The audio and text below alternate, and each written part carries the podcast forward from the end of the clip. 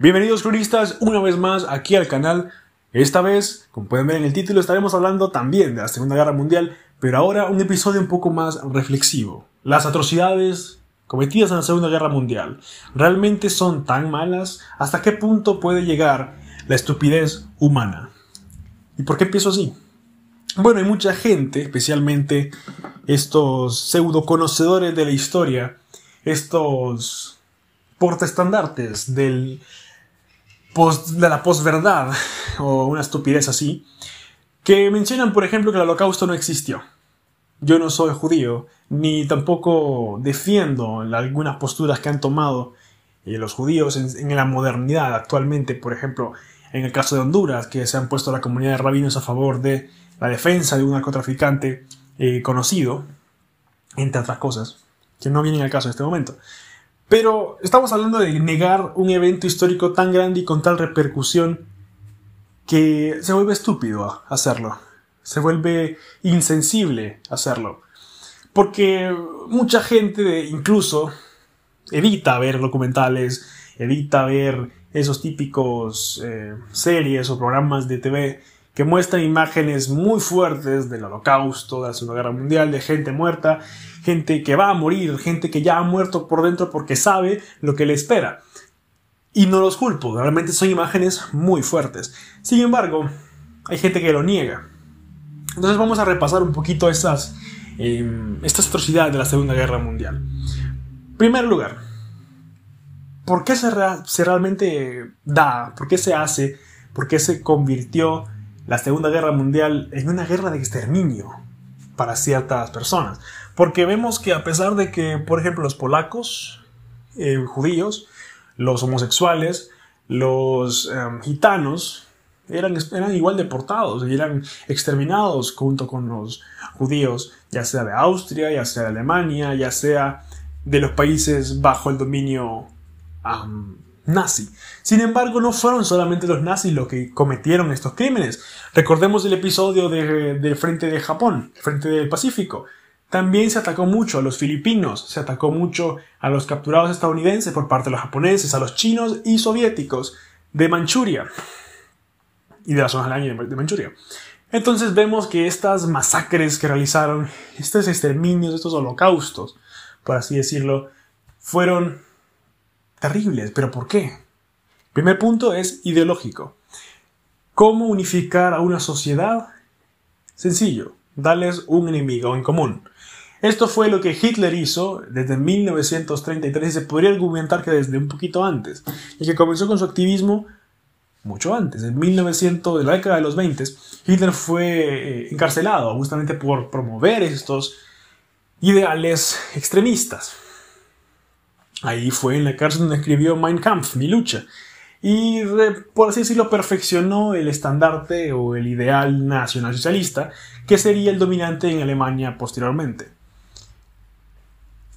Von Hindenburg, que fue un general de la Primera Guerra Mundial, al ser posteriormente el, el presidente de la República de Weimar, nombra a Adolf Hitler en 1933 como canciller de Alemania. Esto por voto popular. Hitler ganó las elecciones. Comienza entonces esa campaña por reunificar Alemania y los países germanoparlantes. ¿Les suena de la actualidad? Por ejemplo, Rusia haciendo exactamente la misma excusa con los eh, pueblos rusoparlantes. Bueno, por ejemplo. Alemania comienza esta polarización de la sociedad. ¿Cómo? Dándoles un enemigo en común. ¿Quiénes? Los judíos. ¿Por qué? La población judía que de por sí no se ayudaba mucho, siendo muy retraída de la sociedad alemana, y además teniendo, pues aunque no sea culpa de ellos, haber tenido a una minoría y en beneficios económicos o haberse beneficiado a cierto punto de la Primera Guerra Mundial, fueron el enemigo en común de los alemanes diciendo que ellos habían sido los culpables de la Segunda Guerra, de la Primera Guerra Mundial, que ellos habían sido los causantes de la pérdida alemana, de la ineficiencia alemana a nivel de industria, a nivel de política y nivel de sociedad. El genio, desafortunado, detrás de esta mm, campaña en contra de los judíos fue Joseph Goebbels. Goebbels fue el ministro de propaganda de Hitler y desde juegos de mesa hasta carteles, películas, cortometrajes, libros o simplemente los eslogans que hacían en contra de los judíos, totalmente antisemitas, eran obra de él, de Joseph Goebbels. Y bien, ¿por qué? ¿Por qué? No solamente porque Hitler genuinamente creía que los judíos eran un problema, sino porque, de nuevo, ocupaba un enemigo para unificar a la sociedad alemana, polarizarla, extremizarla. Lo mismo puede decirse de Japón. Japón estaba herido después de la Primera Guerra Mundial. Su orgullo había sido escupido, sus ambiciones imperialistas hechas a un lado a favor de las ambiciones imperialistas de Europa. Entonces los japoneses buscaban venganza y buscaban expandir su territorio en Manchuria, en China continental, y en el Pacífico, siendo ellos, la raza superior, al ser bendecidos con esa fuerza. Y los demás debían obedecerla. Entonces se cometieron esos crímenes bajo el nombre de esa superioridad, bajo el nombre o el sentimiento de poder. Las campañas de exterminio judíos no serían hasta mucho después en la guerra, cuando ya Alemania veía que estaba perdiendo. Sin embargo, al inicio, de hecho, el primer campo de concentración que se realizó en Dachau se construyó en 1933, el mismo año en que Hitler subió al poder. Sin embargo, estos campos eran campos de trabajo, no campos de exterminio, como lo sería Auschwitz-Birkenau después. Esos campos de trabajo eran sencillamente deportados los judíos y eran puestos a trabajar. Incluso se manejaba la idea de que se fueran esos judíos deportados a Madagascar, lejos de Alemania, lejos de los problemas de, Hitler. Como, como, les decía, no sería hasta después que se priorizaría, incluso por encima de los trenes con munición, de los trenes con suministros, los trenes que llevaban humanos para ser asesinados. La historia del campo de concentración más famoso del mundo, Auschwitz-Birkenau, es también muy turbia, ya que este campo comenzó como un campo de trabajo y posteriormente se haría la fábrica de la muerte, siendo el campo de concentración más prolífico en los tiempos que operó. No era el único, claro, había Bergen-Belsen, por ejemplo, eh, para las mujeres, que era un campo exclusivo para mujeres, entre otros. Mucha gente se suele acercar al diario de Ana Frank, por ejemplo, para poder leer lo que pasó en este entonces desde una perspectiva personal. Sin embargo, no es el único caso, y de hecho, una de las muchas cosas que hacer al visitar Polonia es visitar esos campos de concentración para poder entender cómo vivían estas personas. Hay muchos libros al respecto, muchas películas al respecto. El niño de la pijama rayada, el pianista, viendo incluso guetos que se formaban en Varsovia, que ese es otro punto. Eh, la estrategia alemana, de hecho, para controlar a la población era mantenerlos subyugados. ¿Cómo? Con hambre no gastan mucho en munición de esa forma. Así que hambreban a la población, especialmente la población que era judía, que a veces era conocida por ser homosexual, no los judíos, sino gente random que se sabía que eran homosexuales también eran encarcelados, em, gente afrodescendiente, entre muchos otros eran llevados a guetos. El gueto de Varsovia fue el más famoso de ellos y uno de los más tristes, ya que básicamente se levantaron muros alrededor de la ciudad y se metió gente adentro a que vivieran en sociedad. Y realmente esto era muy, muy triste. Y aunque hubieron revueltas en el gueto de Varsovia, no tuvieron un éxito como el que se debía haber tenido. E incluso la, la, balada más triste que se pudo haber tocado ahí fue cuando ya estaban a punto de ser liberados por los soviéticos, que los soviéticos se quedaron afuera del gueto esperando a que los alemanes mataran a los, a los judíos y después ellos toman la ciudad. Y esta vida tan triste esta vida inhumana que se les daba era porque no tenían para los alemanes esa cualidad de humanos. Heinrich Himmler mencionaba que los judíos eran Untermensch, debajo de hombres, sería la, o infrahumanos, sería la traducción correcta, perdón.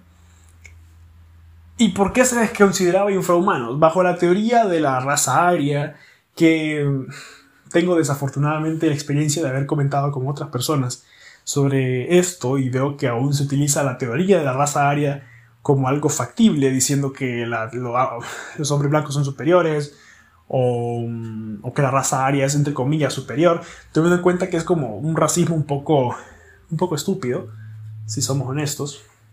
Em, sin embargo, esto es lo que creían los alemanes del nacionalsocialismo en 1933 a 1945.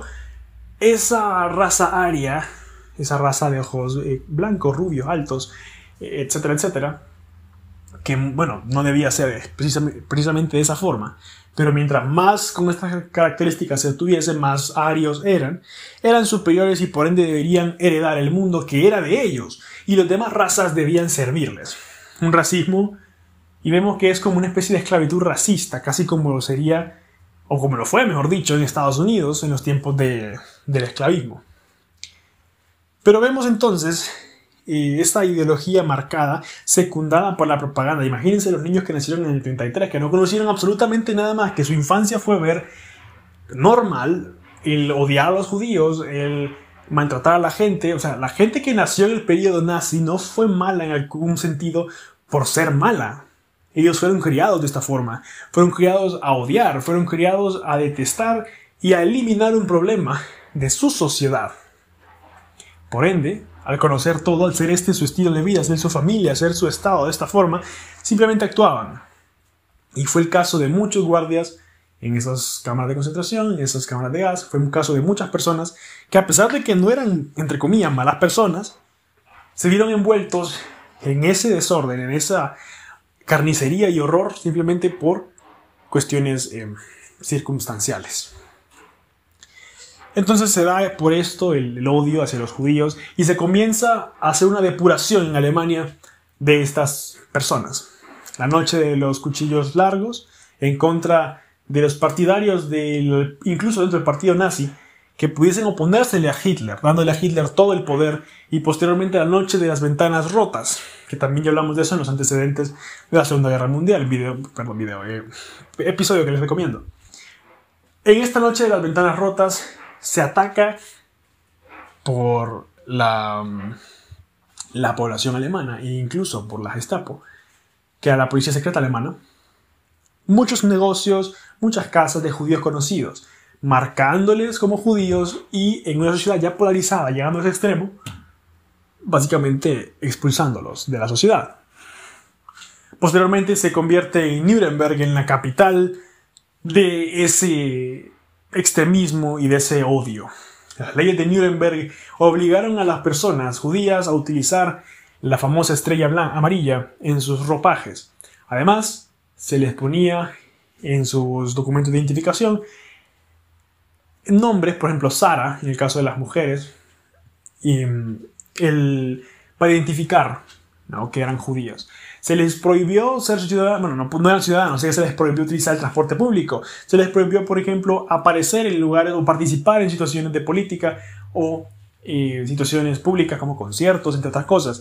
Se les excluyó, casi como sería, para, para darles una idea, el apartheid en Sudáfrica o lo que fue en Estados Unidos el racismo institucional de la sociedad. Así que comenzó de esta forma. Sin embargo, al estallar la Segunda Guerra Mundial y comenzar estos campos de concentración, llega Himmler, que fue realmente el, más grande arquitecto del, del holocausto, y da esa solución final. No hay que deportarlos, hay que matarlos. Y se comienza en muchos campos de concentración a crear estos, estas cámaras de muerte, realmente, esas fábricas de la muerte. ¿Cómo se hacía al inicio con munición? Se hacía que los mismos prisioneros cavaran grandes fosas y se les disparaba uno por uno, o por filas.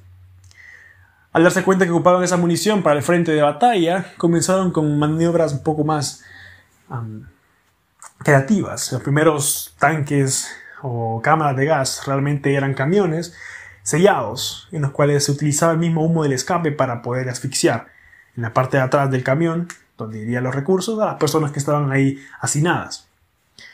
Sin embargo, Auschwitz, como mencionaba al inicio, fue el más prolífico campo de concentración para este fin. Fue el predilecto para la muerte. Se construyó con ese propósito y lo hizo muy bien. Tenía barracones atestados de gente que incluso muchos, los enfermos, especialmente ancianos y niños, morían por las condiciones que vivían en esos barracones. Y los que iban a, la, a las cámaras de muerte y no vivían mucho antes de pasar a las cámaras de gas, por ejemplo. El gas que se utilizaba era un gas que, bueno, era horrible. El, hecho es atacar obviamente las vías respiratorias. Y para que se hagan una idea, era muy similar a lo que, se, lo que narramos en el ataque de los hombres muertos, también otro episodio que recomendamos. Y bueno, se les hacía pasar en grupos, así es más sencillo, bajo la excusa de que iban a una ducha.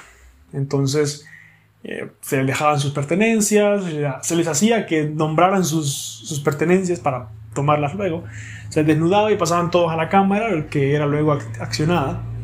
Y la gente moría bajo desesperación. Los gritos eran algo a remarcar. Y de hecho, en las paredes de Auschwitz, de las cámaras de gas, se puede ver hoy en día aún los arañazos de las personas que querían salir desesperadas de este, de este lugar.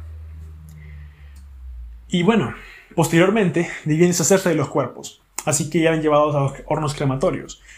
Hornos que pasaban activos casi todo el día, porque imagínense solo como una tanda, y va a sonar muy inhumano, pero una tanda de personas de la cámara de, gas estarían todo el día quemando y quemando y quemando para poder hacer las cenizas. La crueldad como tal, dejando aparte ya la muerte en el, en el campo de concentración, era otro punto importante. Vemos que habían personas, así como hay personas extrañas hoy en día, habían personas extrañas que ellos disfrutaban de ese horror e incluso formaban parte de él. Vimos que había personas que hacían lámparas con, con piel humana, cabezas reducidas de judíos, como si fuesen eh, monos. Eh, había un, un, montón de sortilegios, a, talismanes, entre comillas, con huesos de judíos, cosas que eh, realmente no, no vale la pena enumerar, que no era la normalidad, porque una cosa muy, muy difundida es que, por ejemplo, se hacían jabón y no, no se hacía jabón con las personas. Eso es una muy mala traducción y una poco asqueroso pensarlo. Pero sí había el caso de personas que utilizaban judíos o cuerpos de personas para hacer, como les mencionaba, lámparas de piel humana y um, cabezas reducidas, entre otras cosas. Y también del pelo de, los, de estas personas muertas se hacían pelucas, se hacían alfombras, y era como, ok, es un poco llevarlo al extremo, ¿no? Pero bueno, así era eso en ese entonces. Vemos el caso en el Pacífico, sin olvidarnos de ellos. El Escuadrón 731 amputaban miembros de personas, probaban armas, granadas, eh, lanzallamas, armas químicas, eh, venenos, eh, gases mortales como prisioneros de guerra. Se hacían con las mujeres y los niños experimentos también. A las embarazadas, por ejemplo, se les intentaba hacer un aborto, así, o una cesárea, mejor dicho, sin anestesia. Se les amputaba miembros, se les metían líquidos en el torrente sanguíneo, por ejemplo, agua salada, orina de caballo, solamente para ver qué pasaba. Eso es lo más triste, ¿no? El caso de monstruos como los del, los del Escuadrón 731 o Joseph Mengele, que el famoso ángel de la muerte, que practicaba con niños sus experimentos para hacer cambiar de ojos, por ejemplo, los niños el cloro en los ojos, obviamente dejándolos ciegos, especialmente trabajando con eh, gemelos, queriendo convertir a estas personas judías en arias, como si, como si un alquimista de la Edad Media que quería convertir plomo en oro, em, en su mente retorcida, él se sentía así. Y obviamente mucha gente murió en esos experimentos inhumanos. Dios sabe qué, les inyectaban a los niños, entre otras cosas.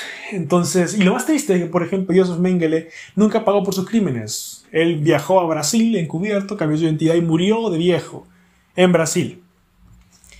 Al igual que los miembros como el doctor Iki del Ecuador 761 en Japón, que no pagaría por sus crímenes y no quedaría sus conocimientos, sus descubrimientos médicos a los estadounidenses a cambio de su libertad. Ese tipo de atrocidades em, remarcó este conflicto que posteriormente, y que de hecho, mm, no es que todos los alemanes sabían de que existían los campos de concentración, o los japoneses, de hecho, al final de la guerra, muchos alemanes fueron llegados obligados a los campos de concentración a ver esas atrocidades que habían hecho su gobierno y sus fuerzas armadas. Y muchos no lo creían. Testimonios existen de personas que se arrepintieron de haber vivido como alemanes en ese momento, cosa que claramente no era culpa de ellos, pero a ese punto de shock llegó ver lo que hacía su Estado. Así que claramente vemos que las, marcas del holocausto siguen vigentes hoy en día. Claro, hay gente que abusa de ello diciendo, no, o sea, la gente sufrió por esto y esto. Y por ejemplo, Israel es el pueblo que sufrió por el holocausto y muchas otras cosas, ignorando las atrocidades que el mismo Israel está cometiendo y ha cometido no solamente con Palestina. Pero bueno, ese es otro tema. Otra gente, eh, en vez de aprender de los errores del pasado, intenta repetirlos. Vemos el caso de Pol Pot, el caso de Stalin, el caso de Mao Zedong, el caso de muchos otros genocidas después del holocausto que siguieron y siguieron matando sin importar nada. Claramente está por encima el poder a la vida humana para estas personas, pero hay que hacer una reflexión. Y esto va más que todo para aquellos que conocen la historia. Si realmente no estamos aprendiendo de la historia y vamos a dejar de lado que las cosas como el holocausto, como el escuadrón 731, como las atrocidades contra los prisioneros de guerra, como la tortura humana siga ocurriendo, le daremos la razón a lo que una vez Hitler dijo, que fue que la única lección de la historia es que la historia nunca se aprende. Hay que aprender de la historia. Hay que dejar que ese tipo de cosas dejen de ocurrir. Hay que luchar por eso. ¿Organismos internacionales existen en contra de esto? Sí. Pero al fin de cuentas, mientras los pueblos del mundo sigan dejando que tiranos lleguen al poder y tomen total atribución de matar a grupos enteros, como en Armenia, como en Bolivia, como en Argentina, como en Arabia Saudí, como en Yemen, como en Siria, como ha pasado en casi todas las regiones del mundo después de la Segunda Guerra Mundial por la Guerra Fría en contra ya sea de homosexuales, en contra de comunistas, en contra de capitalistas, en contra de lo que ustedes quieran. La gente sigue muriendo por ideologías y sigue muriendo por estupideces. Y hay gente aún más idiota que se atreve a negar ese sufrimiento. Entonces, ¿qué más queda? ¿Qué más queda más que aprender? Y dejar y luchar contra esa ignorancia que tanto daño le hace a nuestra sociedad. Para las personas, claro, que sufrieron, nada va a retornarle su paz, nada va a retornarle a sus hijos, a sus padres, a sus abuelos que murieron de esa forma.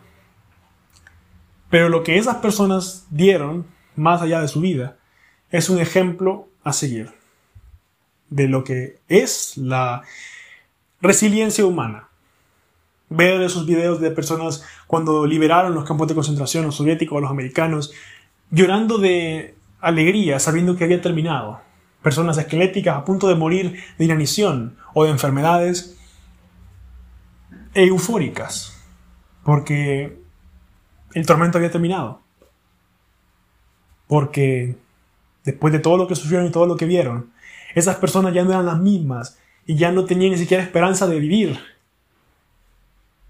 Ver personas abrazarse de pánico, casi incrédulas, al ver a las fuerzas que venían a liberarlas, que ni siquiera se podían mover, ver cómo levantaban con tractores los cadáveres de miles de personas muertas que dejaron, que tiradas ahí como si fueran perros, o peor, porque por lo menos a los perros levantan de la calle. Esas atrocidades, señores, han construido una sociedad y no hay que olvidar el sacrificio de esas personas. No hay que olvidar lo que pasó a esas personas para evitar que justamente ese tipo de genocidios ocurran nuevamente. Hasta aquí el episodio de hoy, señores. Espero verlos en la próxima y recuerden que la historia pues debe estudiarse para entenderse y no repetir los errores más grandes.